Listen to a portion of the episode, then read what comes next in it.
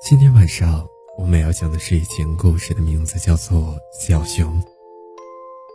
小熊最近好孤单，它本来就没有什么朋友，森林里的小动物都害怕体型庞大的小熊，不愿意和它玩。现在，小熊唯一的好朋友最近搬家了，搬去了很远很远的森林，没有人愿意和小熊玩了。它整天郁郁寡欢。只能在森林里到处散步，打发时间。一天，小熊散步走到了小河旁边，觉得累了，便坐下来休息一会儿。看着天上飞的鸟儿，一声爬的小虫，要么是成双成对，要么是成群结队。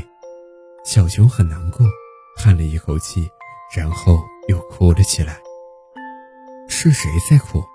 是谁在哭？是有什么难过的事情吗？小熊忽然听到不知道哪里传出来的一个声音，他站起身来，左顾右盼，就是找不到声音的来源。笨蛋呀！朝下看，我在水里呢。小熊低下头往水里看，发现了一条小小的鱼。小鱼看着呆呆的小熊，不由得笑了起来。大笨熊。这都看不见我。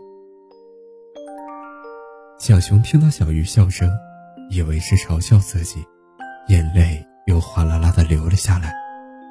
小鱼一看小熊哭了，便关切的问道：“怎么了，小呆熊？你有什么烦恼吗？说出来听听。”小熊一看有人关心自己，哭得更厉害了，哭了一会儿，抽泣着说。呃，我没有，没有好朋友，他们都害怕我，不愿和我玩。嗯，小鱼一听，连忙说：“别哭呀，小奶熊，你要是不嫌弃的话，以后我就是你的朋友了。明天我还在这里，你可以随时来找我玩。”小熊一听，转悲为喜，说：“真的吗？”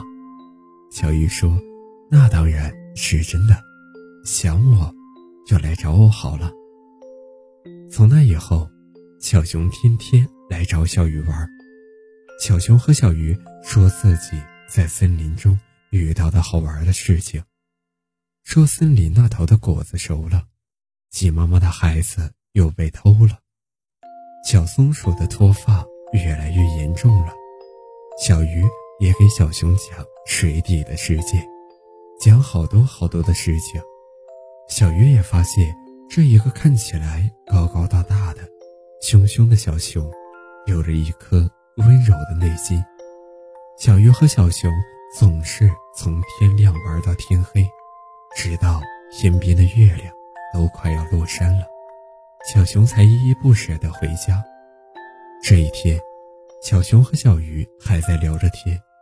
聊着聊着，小鱼睡着了。天上的月亮圆圆的，月亮照在水面上，水面就像一面镜子。小熊入迷的看着水里的小鱼，悄悄的用自己的影子吻了小鱼一下。晚安，做一个好梦。